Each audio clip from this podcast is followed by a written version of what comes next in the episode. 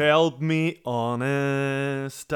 Buenas, eh, ¿cómo les va amigos? Hola, ¿cómo están? Bienvenidos al sexto episodio del podcast de Ezequiel Campa, que soy exactamente, precisamente yo. Yo soy Ezequiel Campa.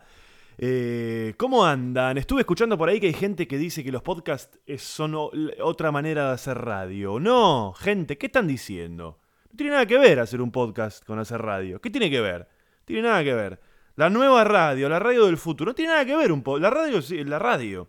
Esto es un archivo que está colgado por ahí y uno lo puede escuchar donde quiera, en el momento que quiera. No tiene nada que ver con la radio. No se hablan de los temas que se hablan en la radio. Eh, no está invadido por publicidad. No tiene nada que ver. Es, no es, otra forma de hacer radio. Por favor, ¿eh? A ver si empezamos a llamar a las cosas por este por su nombre. Sexto episodio del podcast, sexto episodio, eh, bueno, es la madrugada del lunes, 11 de enero, son como la una de la mañana, cuando el país está totalmente eh, abocado a ver dónde están los prófugos que estaban y después no estaban y qué sé yo. Así que si vos estás escuchando este episodio mucho más adelante en el tiempo de lo que yo lo grabé, vas a decir, ah, mirá, Claro, cuando lo grabó estaban buscando esos dos tipos que habían dicho que los habían encontrado y después no. Bueno, más o menos por esa época. Che, eh, bueno, es impresionante la apertura de este episodio. Estoy muy contento nuevamente por todo lo que está pasando. Yo tengo un solo objetivo hasta ahora, que es que en cada episodio me escuche o lo escuche más gente que en el episodio anterior. Y por ahora se está dando, así que estamos bien, estamos bien. Les agradezco a todos los que están escuchando. Em, les recuerdo lo que siempre les digo. Esto lo pueden escuchar de varias maneras. Si lo estás escuchando en YouTube, te cuento que si vos te manejás con todo lo que es iTunes en la computadora o en un celular o en una, tableta o lo que sea, tenés que entrar en podcast. En la computadora es directamente desde iTunes. Entras en iTunes, buscas podcast por ahí, pones Ezequiel Campa vas a encontrar el podcast este y te podés suscribir, entonces cada vez que yo subo un episodio, a vos automáticamente te avisa que hay un episodio nuevo. Si estás ahí en iTunes, pero en un celular, eh, creo que en el celular tenés que bajarte una aplicación, por otro lado, que se llama Podcast, que es también de, Apple, de Mac, eh, y ahí lo buscas. Lo mismo en las tabletas. Y pongan eh, estrellitas ahí, las que les parezca pongan, y comentarios y eso. a mí me, me sirve y también les sirve a ustedes porque porque... Ay, no sé por qué. Por alguna cosa les debe servir a ustedes. Y también si están escuchando esto por YouTube, como dije recién, se pueden suscribir eh, a YouTube y también lo mismo. Les avisa cuando yo subo un episodio nuevo, a ustedes les avisa. Y si de repente, que esto para mí es lo ideal, eh, eh, lo querés escuchar en el celular, pero no tenés iPhone, sino que tenés un celular para ah, que tiene Android, hay una aplicación que se llama Beyond Pod, Beyond se escribe con B larga, es B larga E Y O N D Beyond Pod, Pod de podcast, P O D, te bajas esa aplicación, hay otra que se llama Podcast Addict, como adicto al podcast, Podcast Addict, Podcast Addict, eh, te bajas esa aplicación si tenés Android y también buscas ahí Ezequiel Campa y nada, te suscribís y es exactamente eh, lo mismo. Y creo que en todos lados también pueden comentar y pueden poner cosas y, y, qué sé yo. Y esa otra aplicación que les dije recién sirve también para los... Hay gente que tiene teléfonos con Windows. No sé, qué sé yo, el Windows Phone y qué sé yo. No queremos dejar a nadie, a nadie afuera. Antes de empezar quería hacer una aclaración. En el episodio anterior, eh, en un momento yo hablé acerca de un periodo histórico en el que eh, se puso al hombre en el centro de la escena como protagonista de todo, que sí, me refería a ese periodo como el romanticismo y debería haber dicho renacimiento. Así que mala mía, quiero hacer esta aclaración porque me siento un burro, que es básicamente lo que soy. Así que, bueno, aclarado esto, eh, continuamos con el programa de hoy. Acabo de terminar un libro eh, el libro de, un libro de Judd que se llama I Found This Funny. Eh, lo recomiendo. No sé si existe en español, les recomiendo el libro. Es un libro eh, que no está escrito por Judd sino que es, es una recopilación de textos de que a él le resultan graciosos y que él se refiere a esos textos como los textos que a él lo formaron. Si no saben quién es este Judd dejen de escuchar este podcast. Apáguenlo y vayan a hacer otra cosa. Eh, vayan a ver quién es Judapato y después vuelven a todo esto. Eh, acabo de terminar ese libro. No sé, se los recomiendo si andan por ahí. Y, les quería recomendar porque me preguntaron el otro día. Eh, no sé qué, vos querés. Les recomiendo a un autor argentino que se llama César Aira. Yo, escribe libros muy cortitos, está bueno. Si no, si sos medio disperso como yo, son muy cortitos los libros. Yo en particular leí Princesa Primavera, lo leí en un viaje que hice este, el año pasado. Eh, y se los quiero recomendar. Es un autor que, eh, además de, bueno, es un gran autor, eh, maneja un humor muy particular, muy sorpresivo. Y más adelante en este episodio voy a estar respondiendo una pregunta, porque me pasa todo el tiempo que la gente me pregunta qué cosas me hacen reír a mí. Y todo lo que voy a decir hacia el final de este episodio, que es una pequeña reflexión acerca del humor, va a tener que ver con esto que estoy diciendo de César Aira y de cómo, de cómo escribe él y demás. Así que si les interesa, yo leí Princesa Primavera, pero sé que tiene otro montón de libros. Lo pueden ver un poco por ahí. ¿Y qué más? Bueno, nada, esta época de enero, enero, vacaciones. Mm. Estaba pensando el otro día que cuando yo era pendejo, eh, hasta cierta edad, yo me acordaba año por año em, a qué lugar nos habíamos ido de vacaciones, a qué ciudad. Recordaba la casa o departamento que, habíamos alquilado y de cada viaje recordaba em, eh, como anécdotas y cosas particulares, ¿no? Y me di cuenta reflexionando sobre esto que a partir de cierto momento ya no me acuerdo el orden. No lo podría decir el orden. Eh, y hay años incluso en los que no sé a dónde me, a dónde me fui. Em, empieza esa edad en la que, no sé, te vas en agosto de vacaciones o, dos años no te fuiste y se me perdió. Pero yo me acuerdo de pendejo que me acordaba a partir de un Villa Gesell que hicimos cuando yo tendría cuatro años, de ahí en adelante me acordaba todos los años. Eh, había sido Villa Gesell, después de Villa Gesell Miramar, después de Miramar de nuevo Miramar, Después de eso, de vuelta, creo que había sido de vuelta a Villa Gesell. Después apareció Pinamar. Después apareció Brasil, allá por el ochenta y pico. Dos años seguidos de Brasil. Después hubo una época en la que nos íbamos al sur. A mi viejo se le ocurrió ir al sur. Que es como una. Nada, tenías 12, 13 años, se va todo el mundo a la costa y los viejos les pintó el sur. Y era como, no, no, ¿cómo el sur? ¿Para otro lado? Para allá están yendo los chicos, vamos para allá.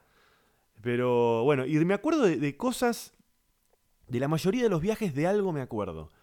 Eh, yo tenía un gato cuando era chico que se llamaba Vicente. Un gato... Había una película que se llamaba Las aventuras de Chatrán, que era acerca de un gato amarillo, es un barcino, es la raza. Y yo estaba fascinado con esa película y con ese gato. Y un día con mi viejo salimos y fuimos a una veterinaria sobre Avenida Cabildo y, mm, que había unos gatitos y bueno, uno de los gatos era amarillo y lo agarré, le puse, Vicente, creo que mi hermano le puso el nombre Vicente. Y... Y este... Y era un gato que lo habíamos criado casi como un perro. Lo llevábamos para todos lados, venía con nosotros en el auto, se dormía en la luneta. Era una época en la que nosotros teníamos un, vivíamos en un departamento y teníamos una quinta a la que íbamos todos los fines de semana y el gato todo el tiempo viajaba con nosotros. Nunca, nunca, nunca un problema, nunca. Se subía al auto como un perro, llevábamos a la quinta, se adaptaba a la quinta inmediatamente, volvíamos al departamento los dos, tres días eh, como un perro. Y, y en el verano lo llevábamos de vacaciones. Lo llevábamos de vacaciones y, eh, en el auto, en la, ruta, ruta 2, eh, nunca, lo nunca lo dejamos en ninguna guardería ni nada. Siempre vino con nosotros en el auto, era un campeón total. Y un año se nos ocurrió, y veníamos en la ruta 2, y a mi viejo se le ocurrió, estábamos yendo a Miramar, eh, y a mi viejo se le ocurrió parar en la ruta. No sé, porque aparte la, la costa no es tan lejos, no estás yendo a Ecuador en auto, que son siete días, no, son tres horas. O pará cuando llegás, o pará en una estación de servicio. Bueno, la cuestión es que paramos en la ruta. Y dijimos, bueno, bajemos el gato, que para ahí tiene ganas de mear. Este. Y, lo, y bajamos al gato, lo soltamos. Y se fue corriendo para el medio del campo. Se fue por unos maizales. Se fue directamente al medio del campo a correr. Y. El gato se va Los gatos se van a la mierda. En cuanto pueden, se van. No, sé. No sé por qué. No, sé si. No, querrán estar eh, domesticados. No sé, pero se fue a la mierda. Finalmente lo encontramos. Nos tiramos al piso porque cuando estás parado en un maizal no se ve. Pero te tiras al piso y a nivel del piso ves. Se ven los palitos de las plantas de maíz y ves. Y lo agarramos de pedo. Y ese gato, Vicente, debo decir que no conozco eh, qué, pasó, qué, pasó finalmente con ese gato. Eh, allá, no sé, por el año habrá sido 96. Eh, mis viejos se habían separado hacía unos años, digamos en el 94 por decir algo, y por el más o menos por el 96 era de verdad un caos. Eh, yo tengo a mi hermano solo, Sebastián, éramos dos, y era un caos en mi viejo y mi vieja todavía en el proceso de divorcio. Entonces con mi hermano nos fuimos a vivir a, a un departamento medio para salir de la tormenta en la que estaban metidos mis viejos. Y ese gato quedó en esa casa, o sea, mis viejos ya se habían separado, con mi hermano nos habíamos ido a vivir a la casa de mi, a la que se había ido mi vieja, mi viejo se quedó en la casa en la que vivíamos eh, toda la familia, y con mi hermano nos fuimos a esta casa con el gato, y en algún momento nos fuimos de ese... De, ese mm, de, de la casa de mi vieja, nos fuimos con mi hermano a vivir a un departamento, pasaron un par de años que yo, mi vieja vendió esa casa, se fue a otro departamento, y yo no me di, no tardé muchísimo en, en, en, darme cuenta ¿qué, ¿qué, habrá sido del gato este. Eh, y nunca me atreví a preguntarle a mi mamá. Nunca me atreví. Así que esa fue la vida de Vicente, escapándose por los maizales y... Pero, eh, pero pasaban cosas distintas en aquella época. La gente, yo me acuerdo de irme, irme un mes de vacaciones. Mi viejo cargaba el auto, mi vieja iba macro, compraba. Hasta el televisor llevaba a mi viejo. Televisor en el auto. Un mes. Era tan largas las vacaciones que mi viejo en el medio volvía un par de veces a Buenos Aires a laburar. Y. Un mes. Un mes. Un mes de vacaciones. Cerraba la casa acá en Buenos Aires. Y una vez cuando yo era, cuando era bien, era bastante pendejo. Creo que uno, debuta en lo que es salidas nocturnas en la costa, en Pinamar, en Miramar. Y, yo debuté en Miramar eh, a nivel salidas, ¿no? Y mm, hubo un, año que fuimos a Miramar y mis viejos iban a viajar, no sé, supongamos el 7, y el 5 viajaba eh, un amigo, también con su familia, y no sé por qué me mandaron a mí con, en ese auto. Tipo, dos días antes con esta familia y qué sé yo. Eh, y el tipo, el padre, fue todo el viaje de ruta 2 fumando con la ventana cerrada. Y, y, cuando llegamos a Miramar, era una época en la que la gente no viajaba necesariamente con la casa ya alquilada. Llegabas y se ponían a buscar. Y esta familia era un compañero mío del colegio, hicieron esa. Arrancaron a Miramar y dijeron, bueno, lo que encontremos alquilaremos ahí. Y llegamos a Miramar y fuimos a una inmobiliaria, empezamos a recorrer casas, ninguna le cerraba, qué sé yo. Y en un momento el viejo se sube al auto y la madre un poco le dice, bueno, ¿y qué vamos a hacer? Que no conseguimos casa, qué sé yo. Y el viejo le dice, en medio de una discusión, le dice, bueno, mira, si no conseguimos casa, hoy a la noche vamos a un telo y mañana seguimos buscando. Y yo en esa época no sabía que telo viene de hotel, o sea que es hotel dado vuelta. Y escuché eso, yo sabía lo que era un telo, entendía que lo que era un telo, y cuando este dice, vamos a un telo, yo digo, evidentemente va a ser mi primera vez en Miramar, pensé. Pero no, al final encontrábamos una casa y, y este... Y después llegó mi familia y me sumé y que esto que el otro y la, la, la. Y ahí en Miramar fueron mis primeras salidas. Y me acuerdo de los temas del primer verano que yo salí fuerte, tipo, que salía tipo a las de 8 y media a 11 o a 12, a las 12 ya tenía que volver, que me ponía Axe y qué sé yo. Eh, los temas ese año habían sido, los hits eran Eh, I got my mind set on you, el tema ese de George Harrison. Y el otro tema, y, y, y Erasure estaba a pleno.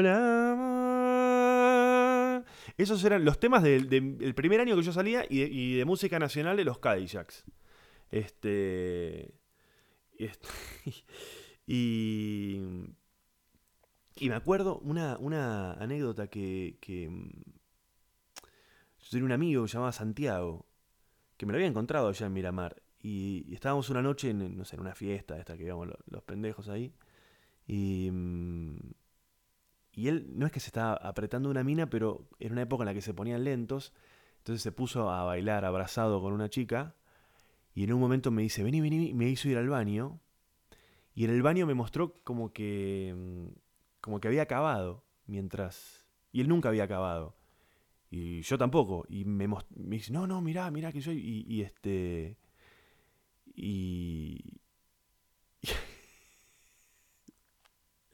¿Qué estoy contando? ¿Qué estoy contando, bonita? ¿Qué estoy contando? Y bueno, nada, qué sé yo. Tuve que poner cara de que sé, yo sé de qué te me estás hablando, yo sé. Este. Después vinieron otras vacaciones en, en, en Brasil, me acuerdo también. Florianópolis. Florianópolis, hace 40.000 años. Este andar en kayak. Los primeros kayaks aparecían en aquella época. Qué distinto que era todo, che. Ay, qué distinto que era todo. Pero bueno. Quiero agradecer. La semana pasada me. Me escribieron un mensaje para. Para este. proponiéndome que vaya a hacer stand-up a. a una cárcel, a un no sé, de una fiscalía me escribieron. Y les quiero agradecer por un lado, más allá de que seguramente no están escuchando.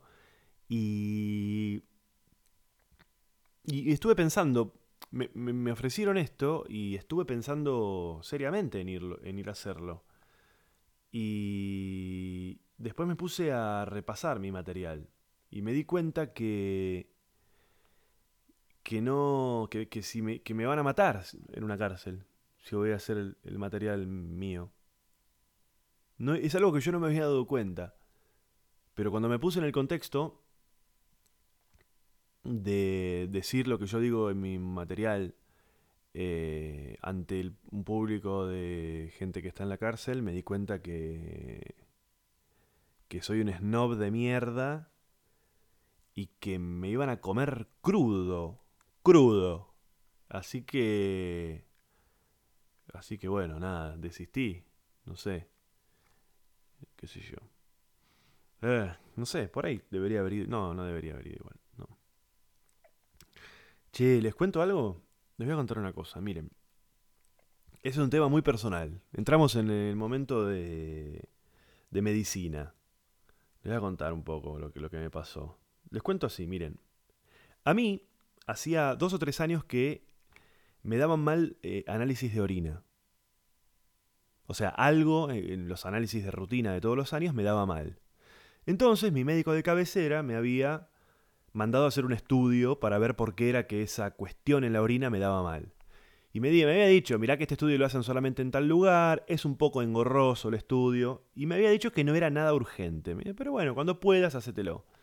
La cuestión es que fui a este lugar, un laboratorio en Belgrano, me explican cómo era el análisis, tenía que estar 48 horas juntando orina en unos tachos.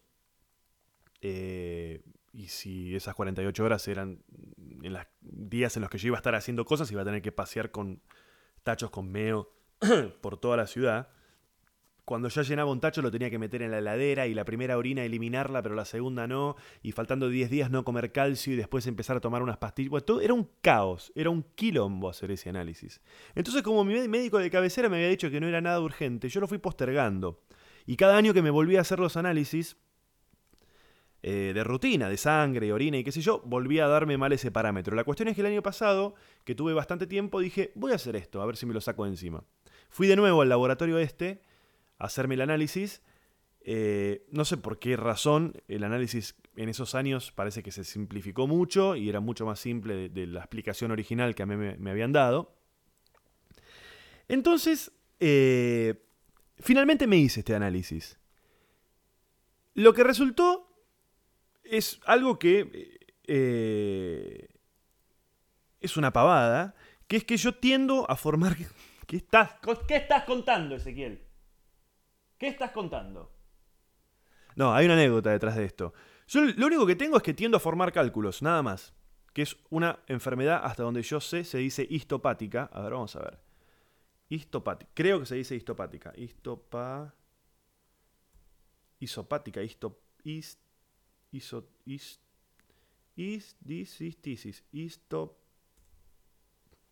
histopatología.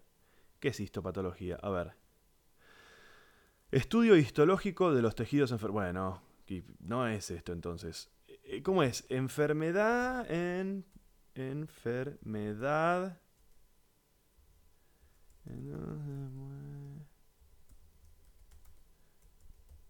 Estoy buscando la palabra. ¿Cómo se denomina? Acá está, me parece, ¿eh? A ver. Bueno. No, la puta madre, ¿qué es esto? Bueno, no importa, no me acuerdo cuál es el nombre. Si alguien lo sabe, que me lo diga. Eh, eh, eh, esto de tender a formar cálculos es una enfermedad que no está determinado cuál es el origen. Eso, nada, es una enfermedad que no se sabe de dónde viene. por lo general se transmite, o sea, está genético, genético se dice, se transmite en forma, ¿sí? Em, pero, pero se desconoce el origen. Después hay cosas que ayudan o no ayudan. Tomar más líquido, eh, no comer acelga, espinaca, eh, cuidarse con la carne y las achuras y la sal y que esto que el otro, todo eso ayuda. Pero el origen y, eso no, no, no, es que si no, no es que si te cuidas desaparece eso y tampoco se sabe cómo aparece y nunca se sabe cuándo va a aparecer y qué sé yo. La cuestión es que a mí lo que me pasaba era eso, que es una cosa que también le pasa a mi viejo, que es una pelotudez, que hay un montón de gente que lo tiene, que, que no lo sabe y que en el peor de los casos, lo cual es muy doloroso, pero en el peor de los casos lo, peor que te puede pasar es eh, formar un cálculo y bueno, las consecuencias que te puedan llegar a traer un cálculo, que eh, una cosa totalmente normal, nada grave. Eso es lo que me saltó finalmente en, en, este análisis. La cuestión es que vuelvo al médico con el análisis y el médico me dice, ah, tenés esto, qué sé yo. Entonces me da la medicación y me dice, probemos esta medicación durante un mes, dentro de un mes vení nuevamente con, hacete de nuevo los análisis y vení a retirarlos. Perdón, y vení con los análisis este, nuevos a ver si le invocamos con la dosis y qué sé yo.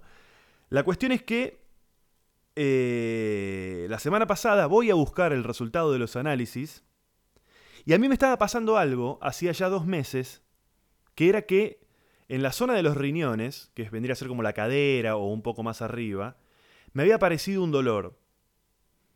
Eh, y ese dolor, con el tiempo, se me había ido como hacia adelante. Me había dolido como el costado del torso, digamos, y después me había dolido bastante tiempo eh, el apéndice, de lo cual estoy operado, con lo cual, o sea, no, no, era, no había posibilidad de que fuese eso, y más arriba del apéndice, como un dolor que se me iba cambiando de lugar y que no se me iba.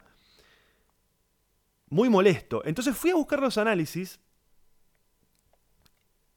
y cuando llego a la clínica, que tiene un lugar, eh, tiene un lugar en una ventanilla en la que te entregan los resultados y que esto que el otro, le doy el papelito a la señora ahí que, que me atiende y la señora esta agarra el papelito, revisa unos sobres alfabéticamente ordenados, a ver si estaba el mío. Yo veo todo esto a través de una ventanilla como si fuese la caja de un banco. Como que no los encuentra, eso es lo que me pareció, se sienta en una computadora, mira mi papelito y, entra en la computadora a ver algo que yo no, podía ver, y de repente se le transforma la cara. Y me mira y me dice, eh, vas, a tener que, vas a tener que esperar un, momento, eh, vas a tener que esperar. Mira un poquito más en la computadora, un rato más, y, al rato se para. A todo esto, eh, un montón de gente que estaba como atrás mío en la cola, los, los atendían. O sea, acá está González, tal Ramírez, tal, le iban dando los análisis y la gente se iba a la mierda. Y yo estaba ahí, con los dolores míos en los riñones y toda la cuestión y qué sé yo. Al rato largo, después de estar mucho tiempo esta señora en la computadora, se para, sale de esta oficina a través de una puerta hacia un pasillo y me vuelve a decir, eh, em, eh, vas a tener que esperar un poquito, ¿eh? Camina unos metros y se mete en una puerta, que tiene un cartel que decía laboratorio o algo así, y debe haber tardado por lo menos entre 15 y 20 minutos en volver. Ustedes no se imaginan la película que yo me hice en mi cabeza. Lo que caminé ese pasillo, de un lado al otro. Ya me imaginé todo tomado por un cáncer. Todo cerraba, todo cerraba. Formó cálculos, me dolieron los riñones hace dos meses, el dolor se me vino hacia adelante. Estoy todo tomado, estoy todo tomado y ya me imaginé despidiéndome de, despidiéndome de mis amigos, me imaginé eh, haciendo las últimas funciones, de verdad, ¿eh? De verdad, haciendo las últimas funciones de stand-up. Bueno, incluso como que un poco lo, lo, elaboré y dije, bueno, qué sé yo, ¿qué vamos a hacer? Si es así, ¿qué vamos a hacer? Me imaginé despidiéndome de ustedes también en este podcast. Pero bueno, en un momento vuelve esta señora de la puerta por la que se había ido, vuelve con un sobre en la mano. Yo, eh, yo en esa instancia yo ya había, tenía toda la película en mi cabeza, ya había entendido que lo que había pasado era que los análisis no habían dado bien y que en la clínica tienen un protocolo de que cuando un análisis da realmente mal, el resultado no te lo dan ahí, no te lo da una, empleada administrativa, sino que avisan a un médico, es el médico el que te avisa, el, que te, te, da te explica los resultados del análisis y qué sé yo. Ya tenía todo en la cabeza eso, lo tenía todo en la cabeza.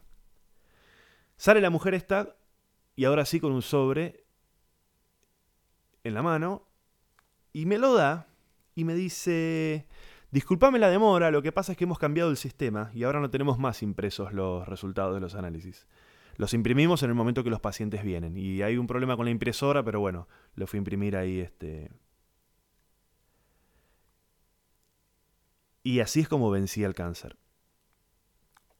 Los análisis dieron todos bien, no tengo nada. Eh,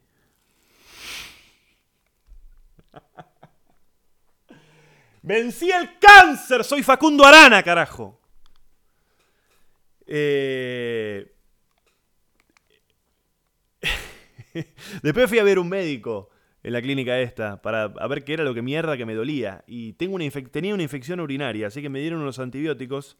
El tipo me explicó que, la, infección urinaria eh, puede, o sea, tiene bastante que ver con, con el tema de los riñones, porque cuando uno forma arenillas o cristales que después se terminan transformando en cálculos, esas piedritas lastiman al riñón y uno es mucho más susceptible a una, infección y qué sé yo, la, la. Pero bueno, el médico me revisó ahí, me revisó eh, el costado, así, me revisó mis genitales también, eh, aunque no era necesario, me dijo, si quieres te reviso. Y nada, me dio unos antibióticos, los empecé a tomar y a los dos días se me fueron todos los dolores. Eh, y nada, creo que me queda una sola pastilla y ya voy a estar afuera. Eh, pero qué cagazo, ¿eh? Alto cagazo.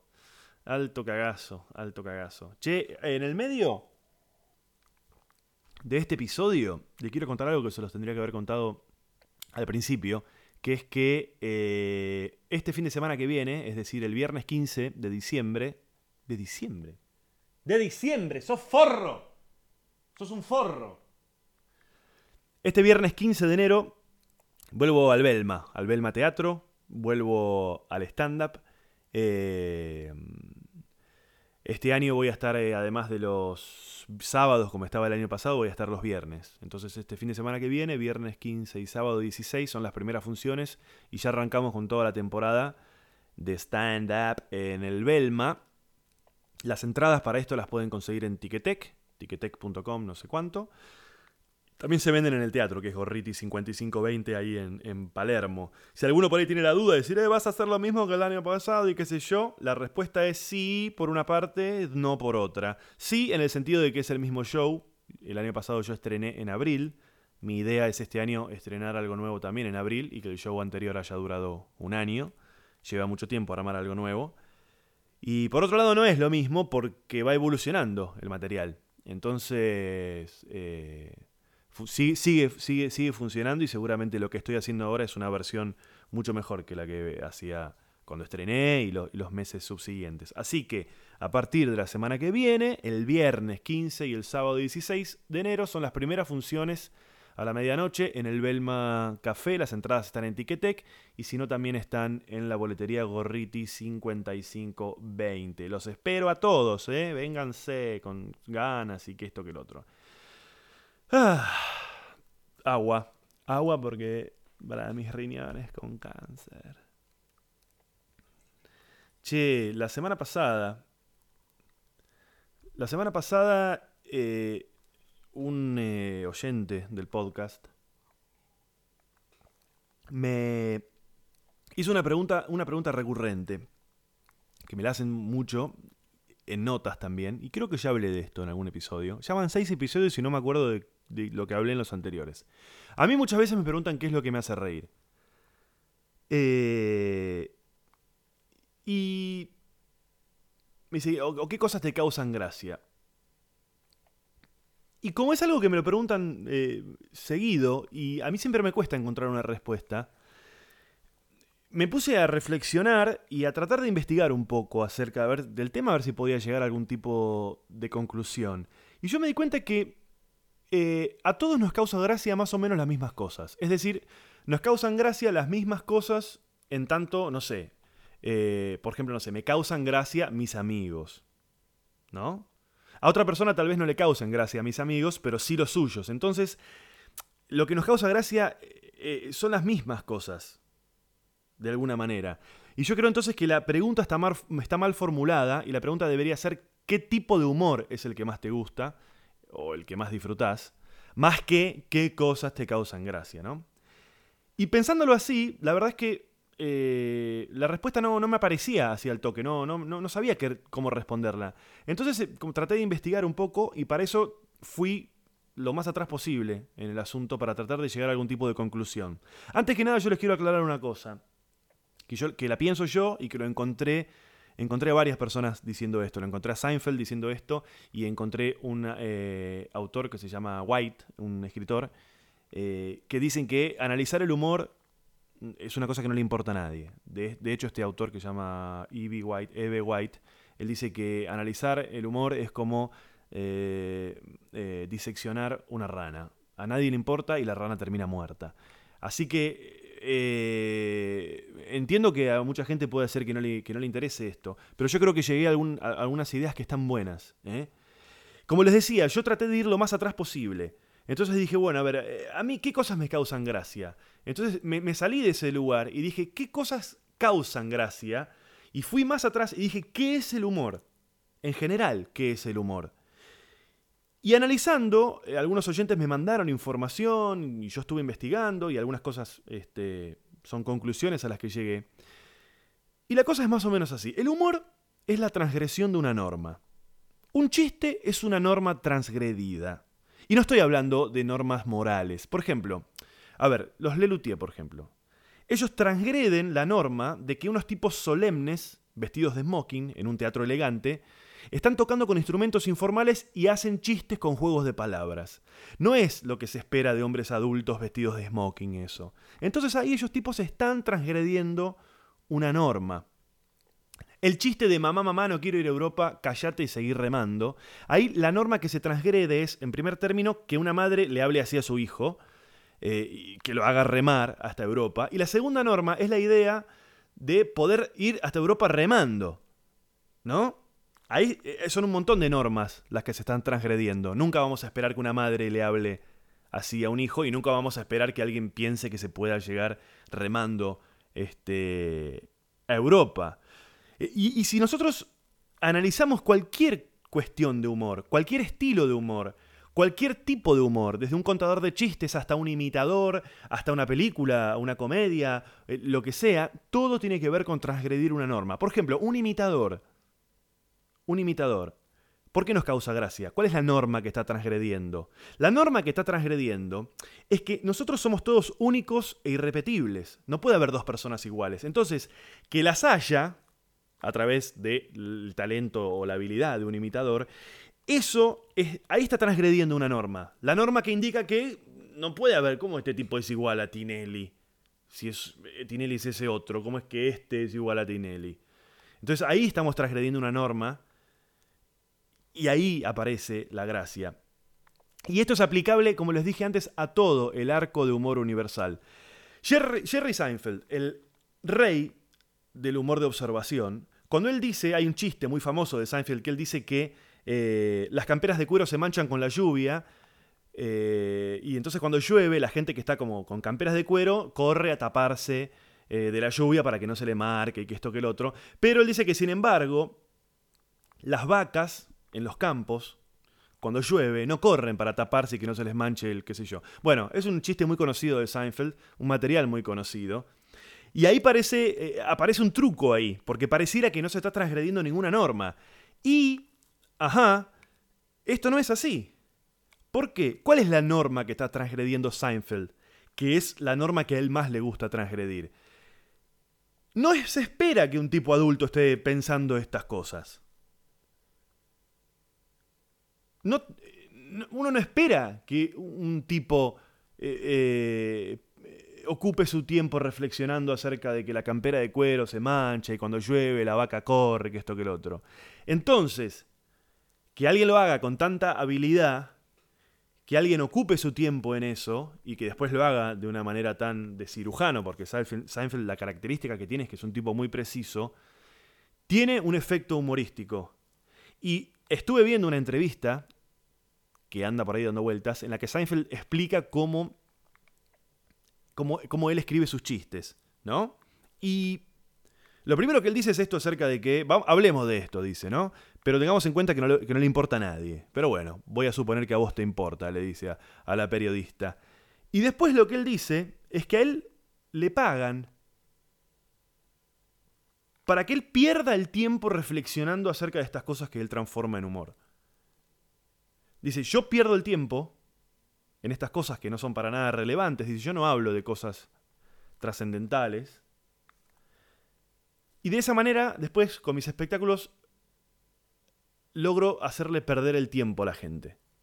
Yo pierdo el tiempo haciéndolo y después todos perdemos el tiempo cuando yo lo hago y ustedes los miran y se ríen. Entonces ahí está la norma que se transgrede.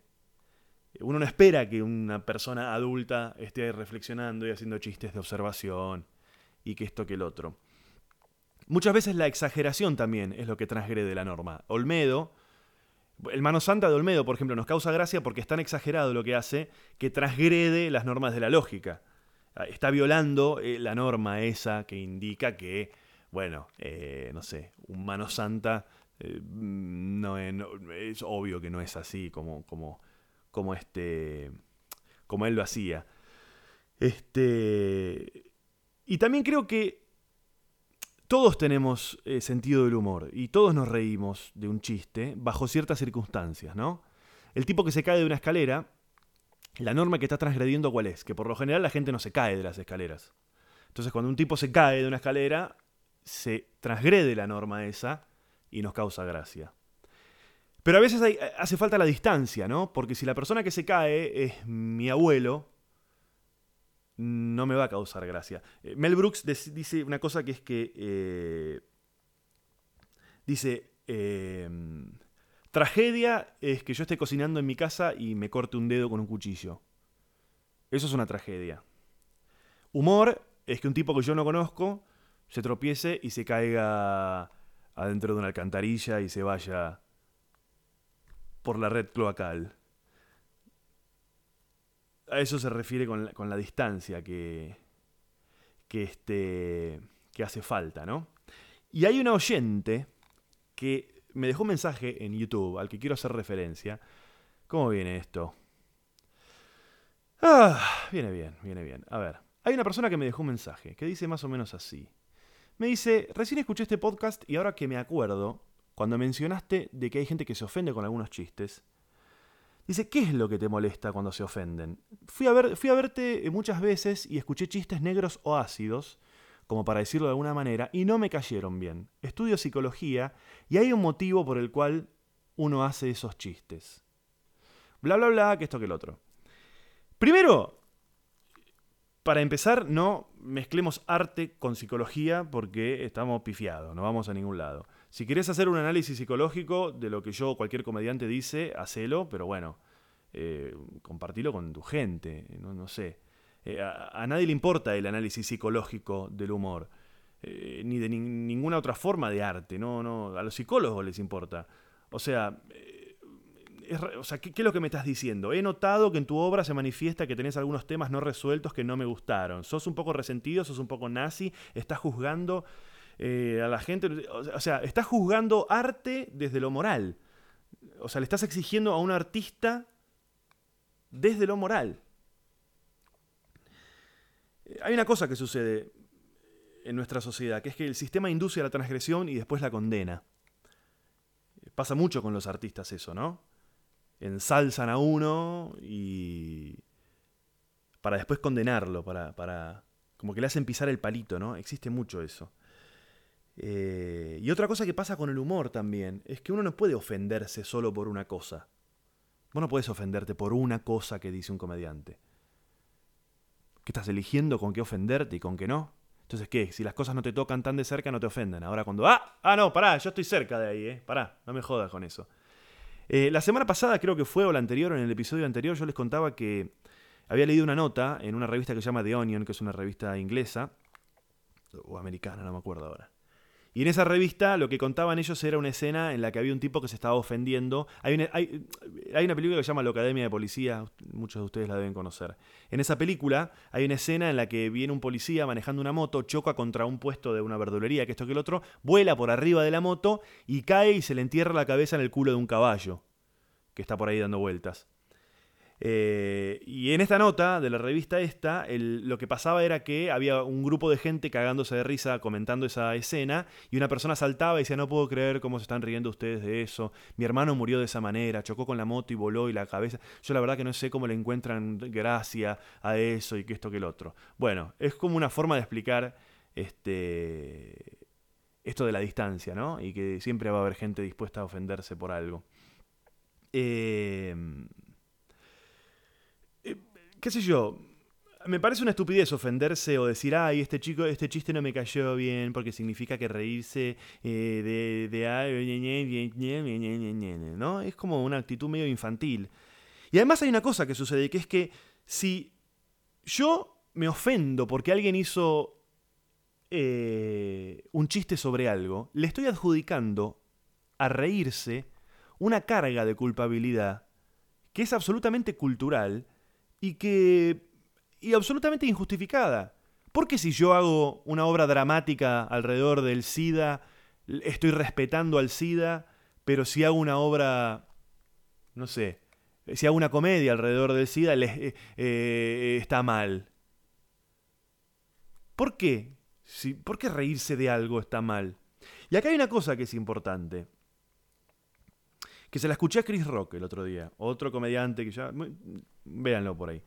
Eh, Chris Rock, en una charla que se llama Talking Funny, que se, le voy a poner el link abajo porque está buena. Talking Funny es una charla que condujo Ricky Gervais, en la que están Louis C.K., Chris Rock, Jerry Seinfeld y, y Gervais sentados en un living hablando de comedia. Son de los, no sé, los comediantes más importantes de Estados Unidos en este momento deben ser.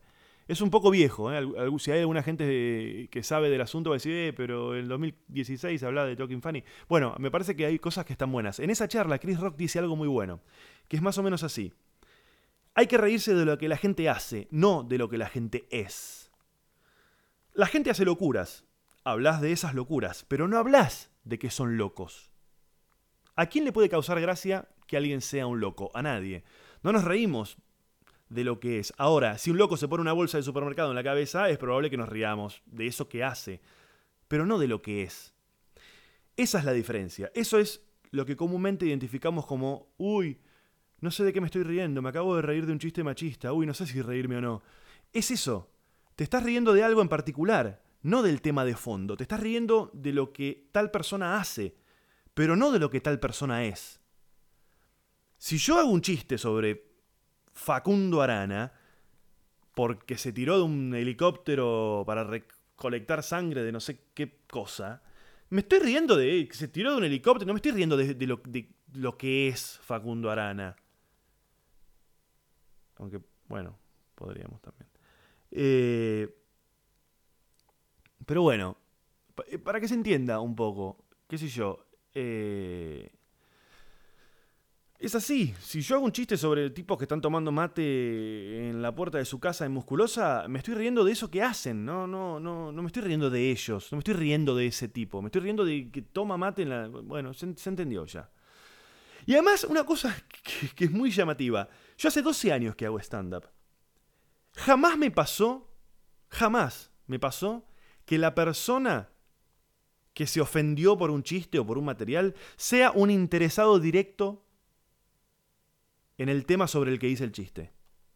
Siempre son llaneros solitarios que nunca, este, nunca les pasó eso que yo digo en el material que los ofende, pero se ofenden en nombre de, qué sé yo. Y obviamente, no hace falta que lo aclare, pero lo voy a aclarar, lo que más me pasa es de gente directamente interesada en los temas sobre los cuales yo hago material, que me dicen, bueno, le voy a contar una anécdota. Yo hago material sobre Hago unos chistes sobre SIDA en algún momento de mi material. Me ha pasado, para que se den una idea del extremo, me ha pasado de bajarme del escenario en un teatro en La Plata, en la ciudad de La Plata, y que bajar al escenario y que me abrace un mozo, voy a un café concert, que me abrace un mozo y que me diga, muy bueno lo que hiciste, yo tengo HIV, me dice, los chistes, y son chistes fuertes que yo hago. O sea, yo soy uno de esos, me decía el pibe. Eh, por lo general pasa eso. Nunca es el interesado directo el que viene y te dice, no podés hacer, a mí me pasó que tal cosa. No. ¿Por qué? ¿Cuál es la culpa? Está bien, yo seguramente estoy en este momento creciendo, creo yo, por la búsqueda que estoy haciendo, estoy tratando de encaminarme como comediante. Y tal vez dentro de mi material todavía haya material en el que yo me estoy riendo de la gente y no de lo que hacen. O sea, como decía Chris Rock, reírse de la gente de lo que hacen y no de lo que es. Tal vez yo me, esté riendo en algunos lugares, alguna parte de lo que son. Hay gente que da para reírse de lo que son realmente. Pero un poco mi, análisis es ese, ¿no? Eh, y acá es cuando yo llego a la siguiente idea. Uy, qué largo se está haciendo esto. Acá es cuando yo llego a la siguiente idea. Dicho todo esto, ¿no? Eh, ofenderse por un chiste es una estupidez, eh, etc. Eh, después de hacer este análisis, digo, entonces, ¿qué es lo que a mí me hace reír? O, mejor formulada la pregunta, ¿cuál es el tipo de humor que a mí más me gusta? Dije varias veces que el humor es transgredir una norma. Y lo que sucede, por lo general, es que el humor más popular transgrede normas menores. El humor que a mí me gusta transgrede normas un poco más fuertes. No sé, ¿por qué nos gusta un humor y no otro? ¿Qué sé yo? algunas cosas me causan más gracia que otras, no sé. Eh, me parece que tiene que ver con las normas que a mí me gusta que se transgredan. Eh, a mí me gusta el humor por lo general que transgrede normas más importantes. Por eso creo que, me gusta el humor negro, el humor políticamente incorrecto. Aunque obvio que a veces me cago de risa con chistes pelotudos, pero por lo general no. Eh, y creo que pasa eso, un poco. Esa es la conclusión a la que a la que llegué. Y a partir de esto me estoy empezando a preguntar qué tipo de normas quiero violar yo quiero transgredir, porque violar suena, no podés decir. Este. Pero para redondear, básicamente es esa la idea. Humor, chiste, es transgredir una norma. Eh, ¿Qué tipo de humor te gusta o te causa gracia? Y el que transgrede normas más, más importantes. Por eso creo que no me causan tanta gracia, no sé, los imitadores. Es una norma menor, me parece. Y sí me causan gracia otros tipos que dicen por ahí otro tipo de barbaridades. Eso es un poco eh, redondeando la idea y, y ofenderse por materiales también, por un chiste bastante tonto. Y creo que deberíamos ofendernos, en primer término, por el humor que no, que no hace reír, el humor malo. Yo prefiero un chiste que me ofenda, que hable de aborto, de religión, de enfermedades, de muerte, de lo que sea, a un chiste que no me causa gracia. Eso de verdad me parece una falta de respeto un poquito más grande. un boludo. Che, bueno, gente, hemos terminado con esto, ¿eh? Hemos terminado, estoy queriendo cerrar esto y no estoy pudiendo. Vamos a repasar un poquito lo que ya vimos al principio de la clase. Como dije entonces, ya saben, si están escuchando en YouTube, comenten abajo, pongan, recomienden. Eh, califiquen, pongan manito para abajo, pongan manito para arriba. Lo mismo les pido si lo hacen en iTunes, suscríbanse en iTunes, les va a llegar automáticamente. Lo mismo si tienen Android, dice Beyond Pod o Pod. no puedo más, chicos, no puedo más. Bueno, eso. Viernes de la semana que viene, viernes 15 de enero, sábado 16 de enero y a partir de la semana que viene, todos los fines de semana, viernes y sábados en el Belma. Las entradas están en Ticketek. Las entradas están en Ticketek y también están en la sala, que es Gorriti 5520. Muchas gracias a todos los que escribieron. Hay bastante comentarios, bastantes personas que me han recomendado cosas. Por lo general me piden que no los nombre, como si esto fuese una cosa que la escucha todo el mundo y que esto que lo otro. Así que nada más, muchas gracias y este es el momento en el que Suavemente ingresa la guitarra del tema eh, con el que musicalizo esto y les digo adiós.